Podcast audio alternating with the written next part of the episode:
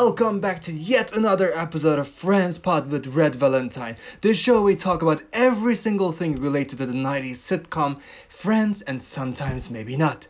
I'm Red, and where is your business card? We've made it. We've made 10 episodes of this wonderful, wildly successful podcast. We've reached the top of the charts worldwide and honored with multiple awards, broke the internet with dozens of listeners. Well, whatever. I'm so happy what we have achieved so far, and I believe this is only the beginning of this epic failure. So, without further ado, let's roll this podcast and let's keep on keeping on. And tonight, on the other side of the telephone, we have a new extra, extra, extra special guest with us.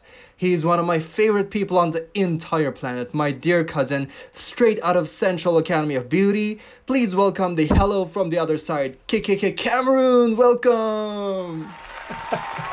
You're so funny. You're hilarious. Central Academy of Beauty. That's right. I know. All, I know. And hello from the other side. Can you hear me? How are you? Great, doing lovely. How are you?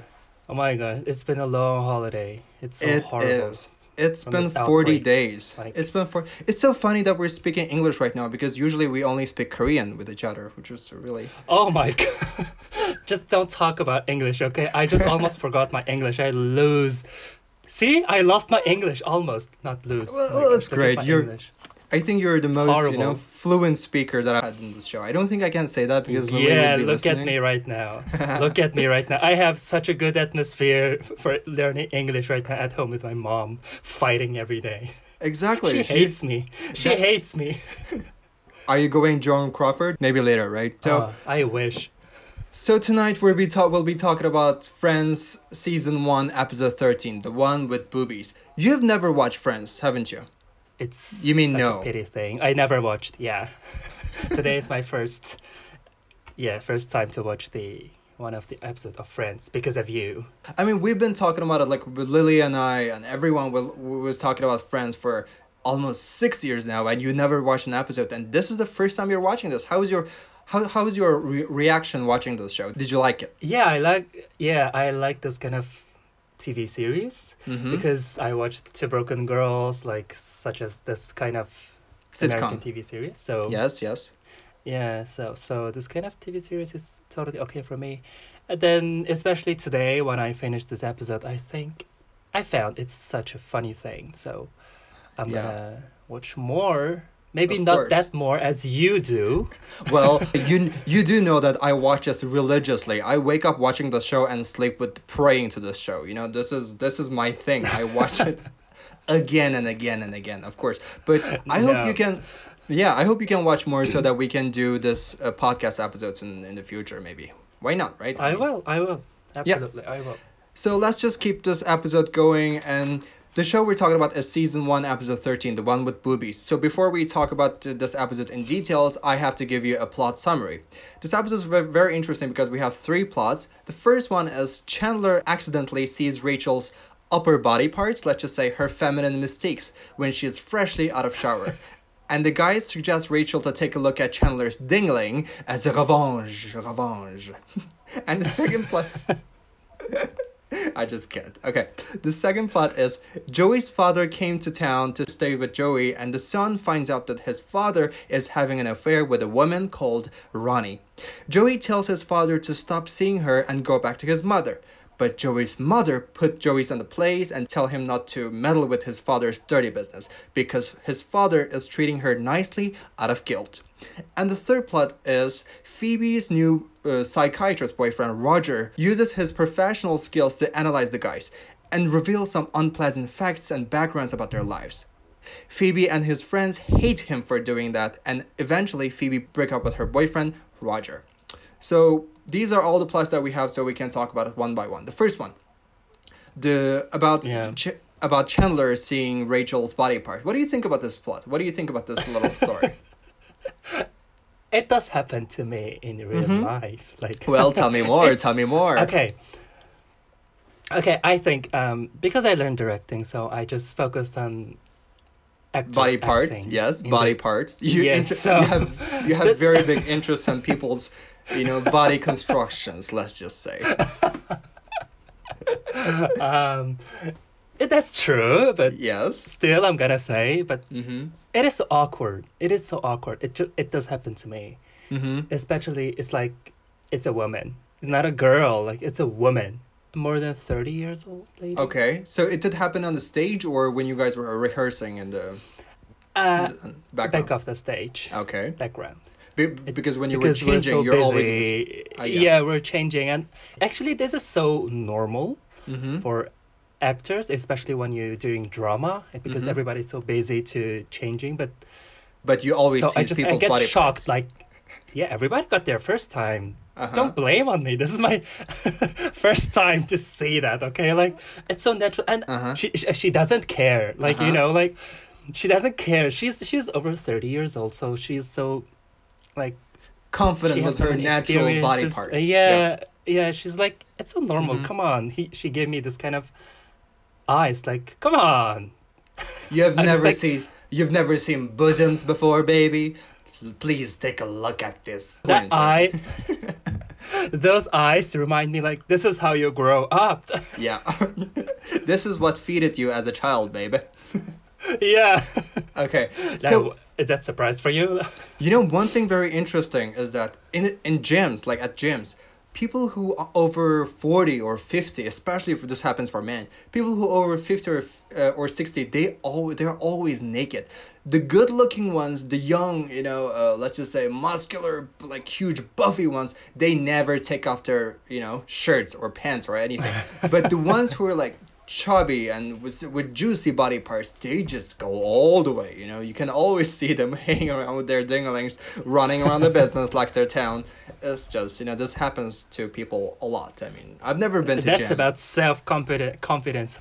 We'll talk Yeah. about it later. exactly we'll talk about later but i've never been to gym more than five times but every time i see that uh, i just you know got like guys just put, put on a little towel. Put, put on a little towel will be nice you know? I'll give you five quite for some peach towel if you like. I've always said that. Yeah.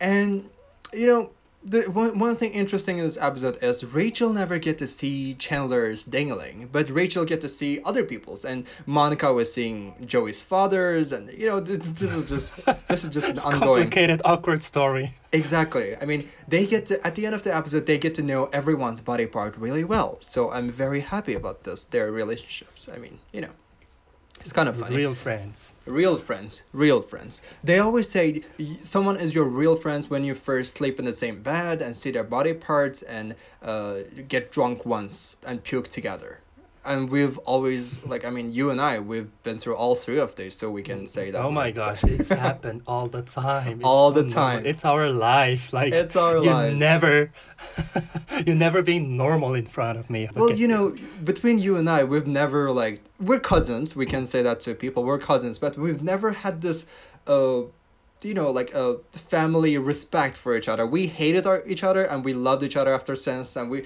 and all all this happens so quick so that we don't have this respect for each other. So every time when i get messy drunk he was always there with me. And every time he gets he, you don't get messy drunk but every time you get messy emotional i'm there with you. So i mean you know this happens to us almost every week. Well, speak of emotional. you always have something to say huh you always have something you always have some story in my hands, baby. Don't blame on me. I would never I would never fight with you. Otherwise, you can just expose me online for, you know, for the rest of my life. I don't have to. You exposing yourself all the time. You're total naked to people on internet, honey. You know, that's true, and that's how I make my living, especially in this podcast, which is wildly successful. The last show that I put on with uh, Subi, I had 150 listeners. I'm so happy. I'm exposing myself online for free, guys. Like, you know, I, I thought I'll get more popular doing that, but, you know, here we go. So, let's let's keep on with the second plot because second plot is more interesting. So Joey's father is having an affair, and his mother surprisingly said, uh, asked Joey to stay out of their business because you know she likes when father his father is uh, having this affair and treating her nicely out of guilt. So what do you think about this? I think it's kind of surprising that Joey's mother was actually fine with this. Um, we did those, this kind of drama on stage, talk about the family relationship. Mm-hmm. between like parents each other or children with parents we always do that because family is such an important thing for the people um joey's mother she didn't surprise me because it does happen in real life because you know at the beginning their relationship is not that good but after like cheating Mm-hmm. then they they know how to value people Yeah. they know how to value people after you know the human beings always yeah. like that you have to suffer then you can know how tasty his happiness was Uh huh. Wow, So that's, that's- such a such a deep wisdom from Cameron. You know, like I'm just mesmerized by your by your beauty and also your wisdom. I'm just you know on you know philosopher is my next level to develop exactly. You're a director. You're a writer. You're everything, darling. So another thing about this Joey's mother is um, she's from New York and she sounds exactly like a New York mother. You know, she's like, "Of course I know. What do you think? Your father is no James Bond." it's like, I, yeah that that part it's i'm just laughing like, what do you think? James Bond. Your father is no Sting. It's like you know, so can i take York. him back yeah with these rings with these rings, I would take knock her out of the park. I, I think she's a wonderful actress. I like this actress, to be honest. It's so sad, but we never get to see this character in the, in the series later on. But you know, I I've always liked that. And did you like this Ronnie character? I think you liked the mistress Ronnie because she's so hilarious. She's so funny, yeah and her job is like.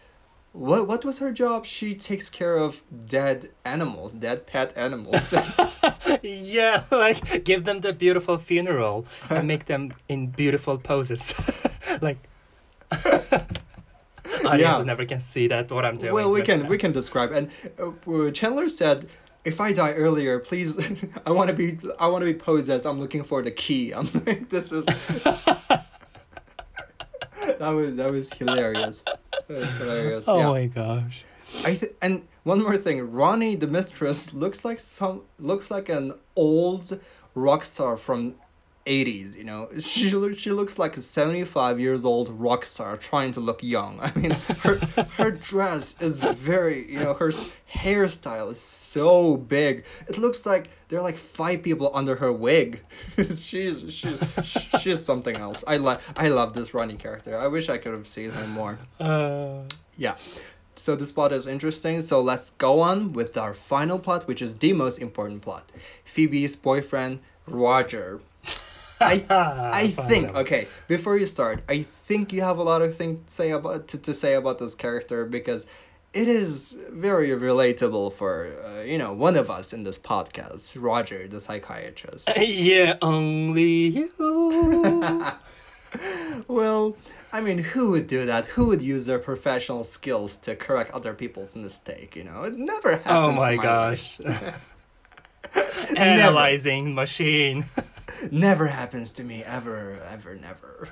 oh come on you're analyzing dictator before you Okay. were you Here's were him the only one sentence that i can describe those people Mm-hmm. i hate that guy I hate that guy, right? I mean, I find it very relatable because okay, before you say so, I'm going to I have a confession to make. People who are listening, my dear friends who met me before I was 21 or 22 or maybe yesterday, I was that guy in two two levels. First of all, I still correct people's grammatical mistakes and pronunciation mistakes all the time. I'm over exploiting my professional skills to use it in my personal life so that people hate me for doing that. yeah yeah yeah, yeah I know that. are. I'm very much aware of that. I'm not I'm not I'm not an idiot, but it's just so hard when you're in this business. I mean, especially you, you're a director and you always direct our lives. Remember that? Like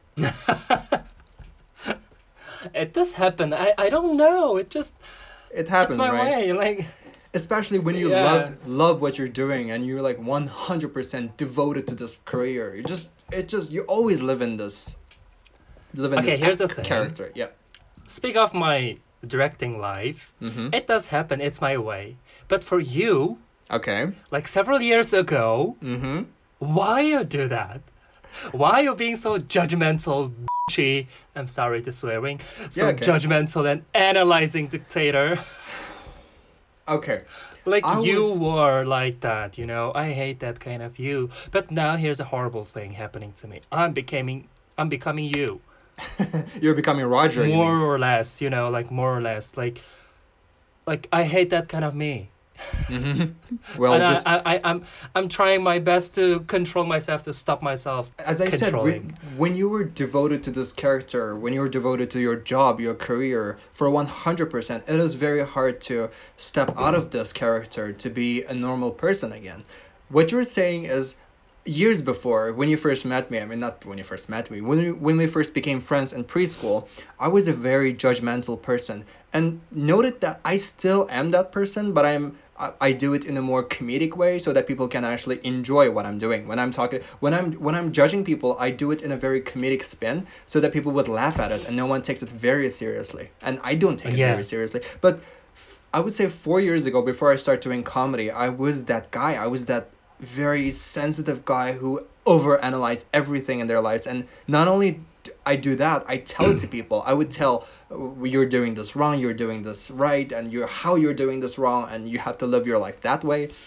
And I think in my part, as Roger would do in in his part, is we never step out of our own body to see ourselves what we're doing. You know, if I realize before, if you didn't tell me five years ago, four years ago, didn't tell me, Red, you're doing this crazy and crazy acts, and you have to see yourself in front of a mirror. I don't think I would ever, you know, realize how terrible that was to, you know, impose judgments on other people.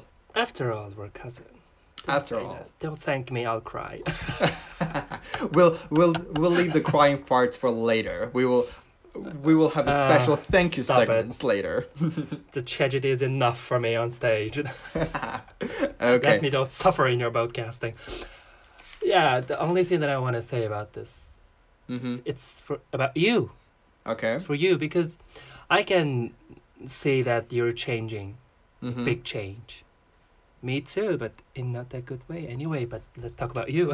Enough about me. Let's Let's, talk about you. me. Yeah, because you have a, such a big change. I don't think this is because of me. Because we always get fight. We always have argument. Mm-hmm. And then I'm thinking about myself. Maybe sometimes you will think about yourself this time. Like Mhm. what I have done. What's wrong with me? Like this kind of question. Maybe we're asking ourselves Mm-hmm. those days. So bad old days. That all. So um now you were uh, since you're becoming comedian. Okay, let's say you're Uh-huh. a comedian. Mm-hmm. Things changed. Things really changed. Mhm. And yeah, you're still judgmental, but you're not Yes. You know, you're still judgmental, but you're not Sorry to swearing again and again, but I don't care It's anyway. okay. I can bleep. Um, uh, like several years ago in preschool, Mhm. you were dark inside. You told me yourself, like, Yes. I am dark inside. I'm dead inside. Like, don't talk to me like that. Don't look at me. What the f- are you looking at? Like, I'm sorry swearing, but anyway, I'm gonna do that again. Like, what the f- are you looking at? Oh my gosh, you gave me this kind of joke because of I'm farting? I didn't fart. You were joking on my farting? You're telling people? I'm- Calm down, Beyonce. Calm down. I'm just like, just a joke. Oh my gosh, why you joke on me?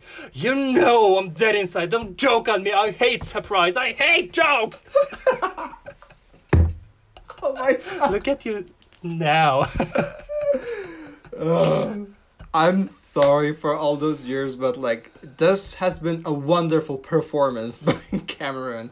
I remember you were that nice little boy. I think you and I were changing personalities over the years, and now I became funny Absolutely. and whatever. and now. beca- yeah, you're being that crazy character that you just acted, and this was your five But I'm not okay? ago. Okay, I'm whatever. still funny. Like, in a funny way, I find my balance. Like, Yeah, I think you're right. It's always about finding the balance. I mean, there is a there is a dialogue actually when Chandler. Do, do you remember who Chandler was? The funny guy. Chandler Yeah, was yeah, yeah. making some making some jokes, and Roger said, "Oh, you're very funny. You're so funny, and I don't want to. I don't want to be there when the laughter stops. You have some intimacy issues, and you use your humor to keep people at a distance." This is what Roger said to Yeah. Chandler, which was the starting of the the whole thing. I can very much relate to this issue of uh, using humor as a self defense. I think you can also relate to that because you're also a comedian Mhm. in a way because you, you act on stage and I do stand up comedy. We have very different venues, but we're more or less a comedian. Do you think you use humor to keep distance with people? Um, you mean on stage? I mean, on st- of course on stage, but I think comedy is more about interaction. And when you're when you're a comedian, you always use comedic skills in your personal life when you're interacting yeah, with because it depends. You know what kind of comedy you're doing. Because Yeah. comedy have so many kinds. Sure, sure, sure. Um, I study drama, so let's talk about on stage. okay. Stage comedy. Okay. Stage comedy means like you have to keep some distance Mm-hmm. with audience Mm-hmm. because if you talk too much to them, Mm-hmm. it won't be stage comedy. Oh this well, is the sure, first part. sure. And then you have to like, especially on stage comedy, the actor have to be stupid. Mm-hmm. I mean, not actor should be stupid. The the character should be stupid. When the audience, like smarter than the character, people will laugh. You know, this is the this is the special. This is how to say. Um, this is the point of comedy. Maybe on stand up comedy is still like this. It's Still the same. Still the same. uh, Still the same. yeah, but there's yeah. one thing that who there's a comedian called Rita Rudners who said it perfectly. She said, "There's nothing interesting or there's nothing funny about a beautiful person doing perfectly in life. In comedy is Mhm. always about a a person dealing with an issue, dealing with tragedy poorly. You know, you can never Mhm. expect a beautiful person to do perfect and people would laugh at it. That would never happen. You always have to go to a very dark place. Usually, uh, in my case, I mean, you you t- talk about your stage comedy. In my personal experience, when I'm doing stand up comedy, I always have to go for a very dark place in my life because that is what is funny, you know? As I said, I mean, Mhm. I'm not gonna be on stage and say I'm 22 and everything is perfect and that's why you should laugh. No, you always have to go for a very, very, very dark and hidden place in your life so that you can entertain the audience. When I first started doing that, I, I think you remember that I, I went through depression because I was doing comedy. You're always on stage doing those crazy stuff, people laugh at you and and all that. But when you're writing something, because you were so revealing, when the, the process is so revealing of your dark secrets, you just cannot hold yourself as a normal person anymore because you feel Yeah. like you, you're a clown. That's why in my social media, my tag is Red Valentine, a grumpy clown. Because I sometimes I still feel that way. Every time I record a show, every time I edit a show, I would have at least 30 minutes of, uh, you know, detoxing because doing comedy is, is such a high for me, such a mental high. Like every time I'm speaking Mhm. with people being funny, it's always like a rush, you know. I feel like I'm drinking 10 bottles of Red Bull. But but once it passes, it became so depressing, you know. I think you can very much relate to that. Yeah. Mhm. Actually, you know, the comedy. Mhm. It's what I'm writing for graduation pla- paper Mhm. Mhm. right now. Yeah, we talked about so I I did some research on that tragedy, comedy, or the normal drama. Okay. Uh, let's talk about in drama's way. Maybe it's the same. Like It's the same. It's the same. maybe there's so different kinds, but they're still a family. So Mhm. um, for me, like you know, actually, for me, in my opinion, comedy is some kind of tragedy. They It just is. express their tragedy with hilarious way. Okay. For me, th- in my opinion. So, Okay. Uh, so you can see that so many comedians they have depressing, they have like mental disease. Yeah, yeah, yeah. It's yeah, it's it's I don't know, it's normal or not. I think it's normal because of you have to know where's the comedy comes from. Yeah. That's what I Where's said. the inspiration of your funny point? Where's the inspiration of your hilarious point comes from? Mm-hmm. I think we have talked about it. There is no single good comedian who is happy in real life. I've never met anyone who is happy and good on stage. And when I was doing comedy in, in Beijing and the locals and places, I've always knew some good characters, good comedians like Jennifer and everyone. They seem very put together on stage, but I think in their real life they're very quiet. They're very shy and quiet people. And I think comedy comes to them naturally because of these dark places they, they go through every day in their daily life so that when they're on stage they can use those dark memories as their materials to go Mhm. there and be funny. So I think we are talking about the same thing. And I think who said it perfectly? Tragedy is about perfect people doing, you know, gorgeous, marvelous, and you know, just larger than life plots and actor and characters. But comedy is about normal people doing tragic stuff. So they're more or less this- the same thing, but used in a very different uh, manner. I think you said it perfectly. Mhm. So So, it Mm-hmm. does because you know nowadays, twenty first century, mhm. everybody was working. Like the boss is so strict, Yeah. stressful. struggle is real. so struggle is real. sadness, Mhm. sadness is the theme of Yeah. this century. Mhm. So everybody have their sad story.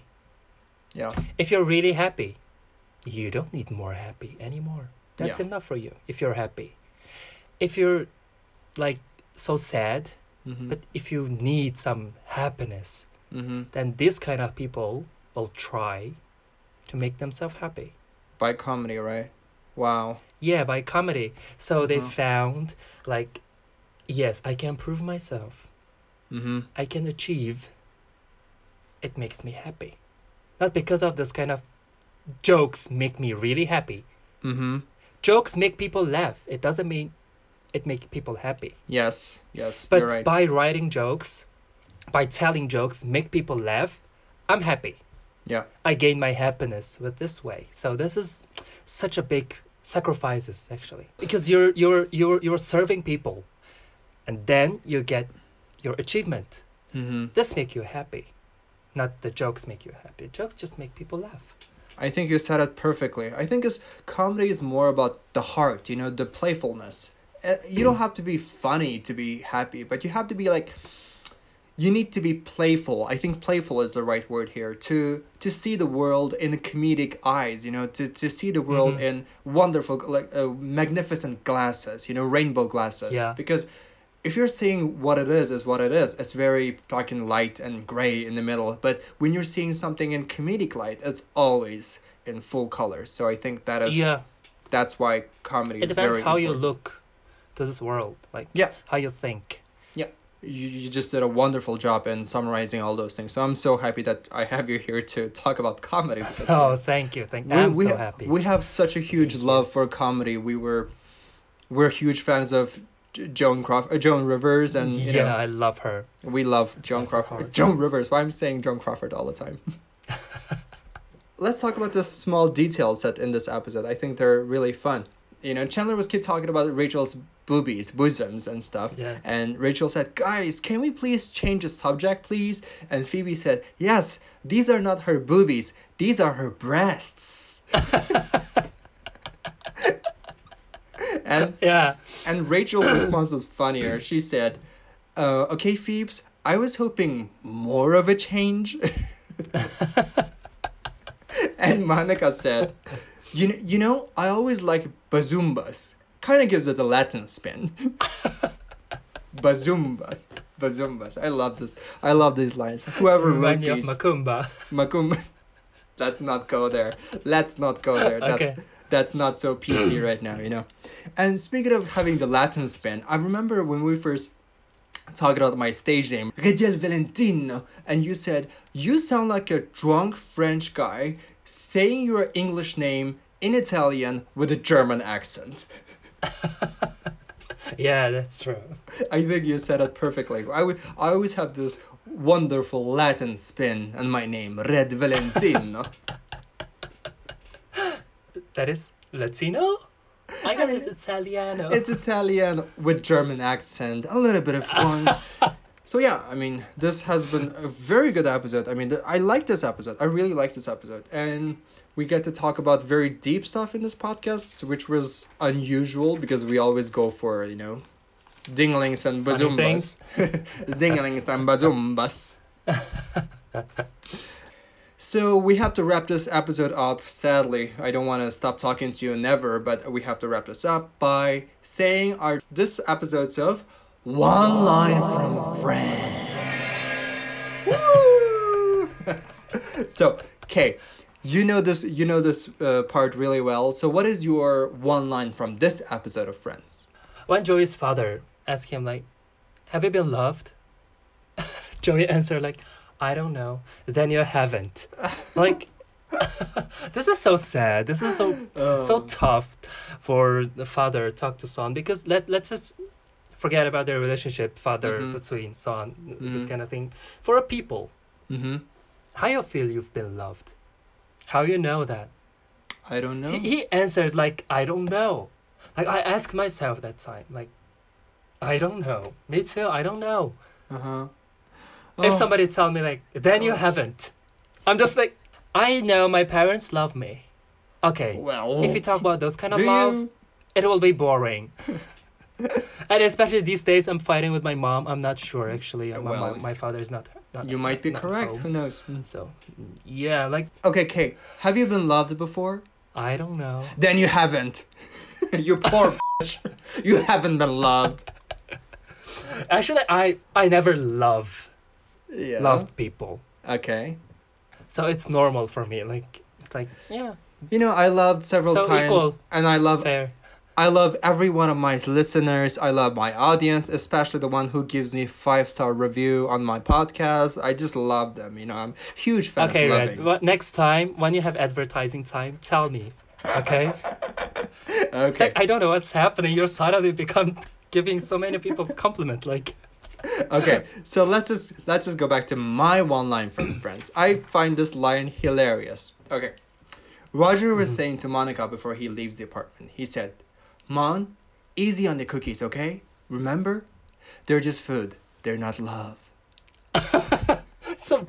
I hate him. I, I- I just hate him. I, I think I, I wrote these lines when I'm like one year old. You know, I think I think I wrote these lines. I was saying those stuff back in like 28 2008 you know i was i love this character I hate that.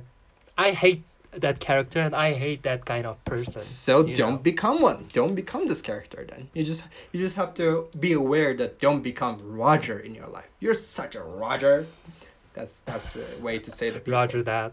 Ah, Ro- you're so stupid i love you you're so stupid No, I'm just finding something like yeah make fun of it. Like Roger Okay. that. So okay, I very much, very much thank you for coming to the show. And one more thing I wanna I wanna thank you for is that I think you're the reason that I start doing podcasts at the at the very beginning. I remember six years ago you pushed me, you basically kidnapped me to sign on this um I'm using radio Yeah, station the remember that. application. You were like forcing me. You, said- need some sunshine, boy, exactly. In your dark inside heart. this was before the character Red Valentine had like actually developed. I knew who he was, but I didn't know how to do this character. But you told me you have what it takes to do a podcast. If you're funny, you you can you can do this. And I never believed myself. You believed me before I even trust myself that I can do this. So I.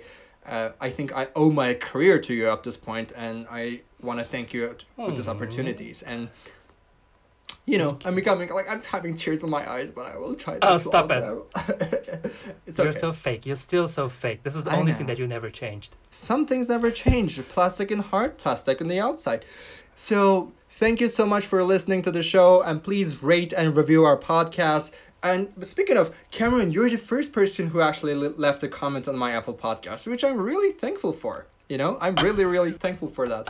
And someone had left a message. Someone had left a message on my uh, Apple podcast the other day. He said, I'm one of the seven listeners of this show, and I really love your show. You know what? I'm just gonna read it out loud because it's very sweet. he said, I'm a big fan of Friends, and I really like this show. Makes me feel relaxed. I don't know why, but he feels relaxed listening to me yelling. It does. It does. It make me relax too. Oh, thank you so I'm much. one You of li- the seven. Yeah. Thank you so much. The way you talk about episodes is great. Hope I can get to listen to this channel for like 10 years. Of course, honey, you will because, you know, I'm getting so much money from this. Of course, I would do this for 10 years Will you make will you make that for us? Of course, darling, as long as you pay. And thanks for your efforts. I love to offer you beverages someday if it's possible. You know what? Uh, 赵大发发发发发 and Sunday. It is always possible to give me some beverages. There's always time for beverages, okay? Just contact me, just slide into my DMs and send me a message. I knew a place called Cafe La Poste. We'll have so much fun together. And so it goes to everyone. And if you want me to read out your reviews, please write a review and give us a five star. I would be really happy to read your read your reviews in my podcast. Thank you so much for listening. Thank you, Kay, for coming to the show. Thank, you, thank you, all thank of you. you. Thank you, thank Yes. you. And this has been yet another installment of Friends Pod with Red Valentine. And see you on Friday. Goodbye. Goodbye.